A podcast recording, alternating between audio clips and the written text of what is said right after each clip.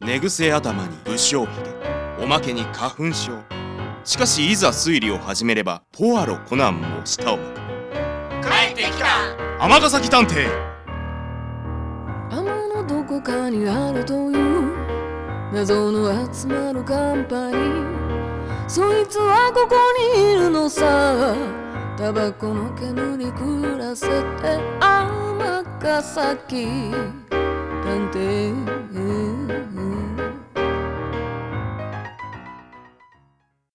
第63話「痴漢を捕まえろ」後編こんにちは園田啓太ですいつもより少し早く天崎探偵事務所を出て先生の誕生日プレゼントを買いにハンサムさんと尼崎キューズモールに来ていたのですがんあの人痴漢ですなんと痴漢事件に遭遇アクセサリー屋さんから走って逃げた犯人を見事捕まえたまでは良かったのですがもう逃がしませんよ痴漢なんて最低ですさあさっきのところまで一緒に来てもらいますからねいや待ってくれよ俺痴漢なんかしてへんねんってそこでもう少し事情を聞いてみると最初はここの本屋で見かけて綺麗な人やなって思って見てたら中学校の頃の同級生ってことに気づいて思わず後つけてん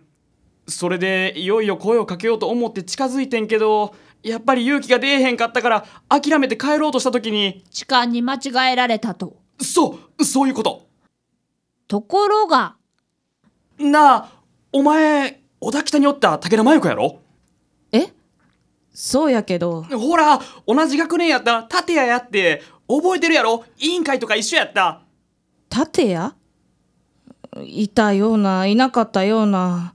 分かれへん覚えてない疑いは晴れないままとなってしまったのです。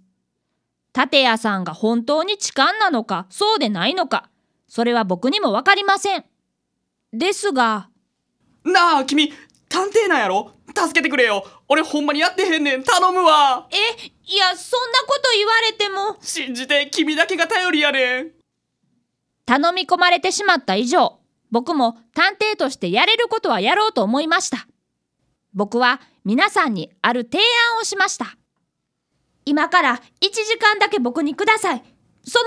間に痴漢の真犯人が見つかれば、立屋さんは白ってことですよね。いいでしょうただし私も予定があるんで30分でお願いしますということで、早速捜査に取り掛かろうとしたのですが、おっと僕は協力しかねるよえ、どうしてですか僕はレディーの味方だからね真犯人が誰かなんてことには興味が持てないよ傷ついた彼女のそばにいるなんと、ハンサムさんに協力を拒否されてしまいました。先生のプレゼントを買いに来ているので、先生に相談することもできません。つまり、単独捜査ということです。なあまず何から調べるん30分しかないから急がんとわかってます。そうですね。まずは、現場検証です。一度、彼女が痴漢にあった時の状況を再現してみましょう。わかった立屋さんは彼女をずっとストーカーしてたわけですから、被害者がどこに立っていたかわかりますよね。ああわかるよストーカーじゃないけどね確かこの突き当たりの棚の前に立っていろんなアクセサリーをつけては鏡で確認してたかなどれぐらいの時間ですか5分くらいやと思う立屋さんはどこにいましたか最初アクセサリー屋さんには入りづらかったからこの辺りで携帯いじるふりして見てたここからだと被害者はこちらに背中を向けている状態ですね。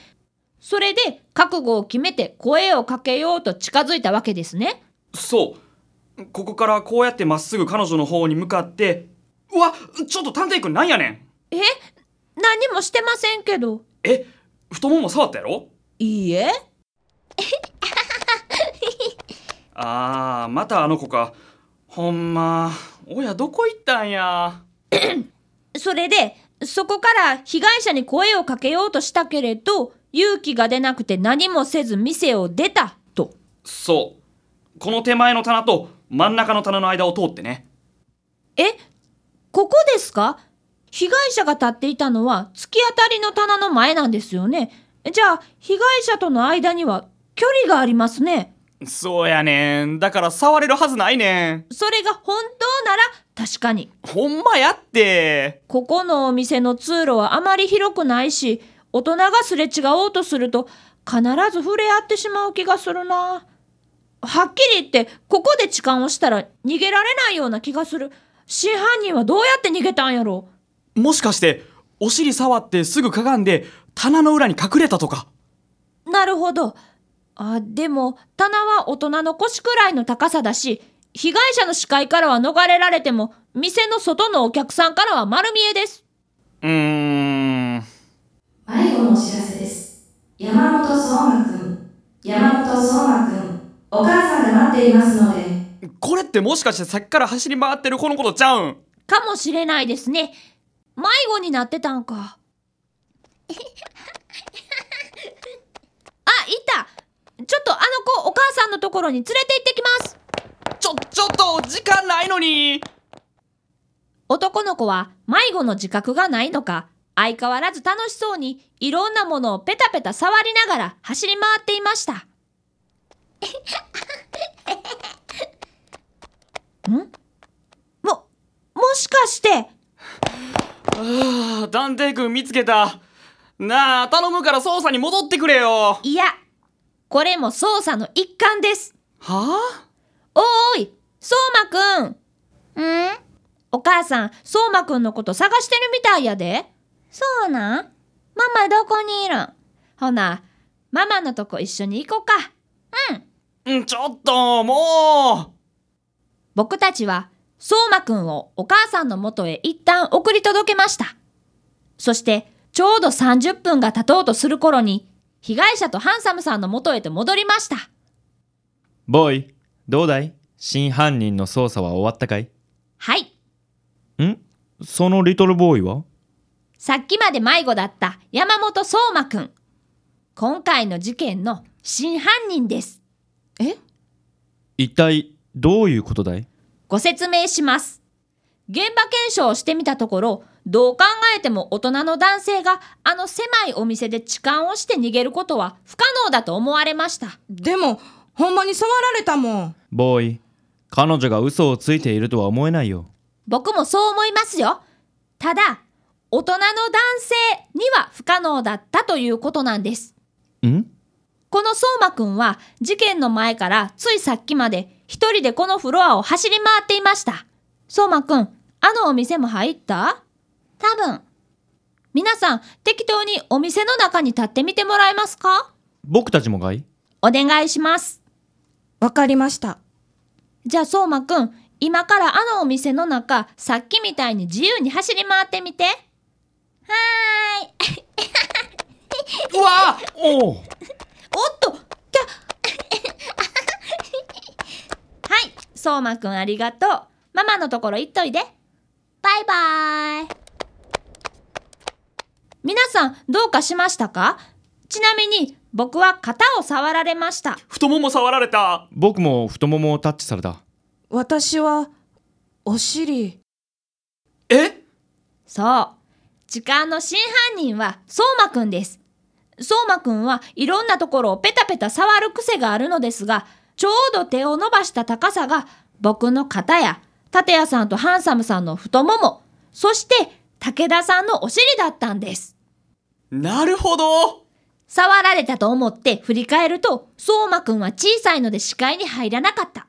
するとその時たまたま店を出て行こうとする怪しい男が目に入り武田さんはてっきり立谷さんが痴漢の犯人だと思い込んでしまったわけですなるほどそういうことだったのかそんなごめんなさいああいやまあ疑いが晴れたならそれでええねんボーイ素晴らしい推理じゃないかいいえそれほどでもそれでさ俺のことやっぱり思い出されへんうーんあの中学の時は俺めちゃめちゃ太ってて縦ブーって呼ばれててああ、わかった風紀で一緒やった縦ブーかあまりに痩せたから全然わからへんかったよかったいや武田もめっちゃ綺麗になってて最初わからんかったでなあ、せっかくやしお茶せえへんお詫びにおごるわほんまやったじゃあ僕らも行こうかえこれ以上はお邪魔だよこうして痴漢事件をなんとか無事解決し次は先生の誕生日プレゼント探しという難問にまたチャレンジするのでした尼崎探偵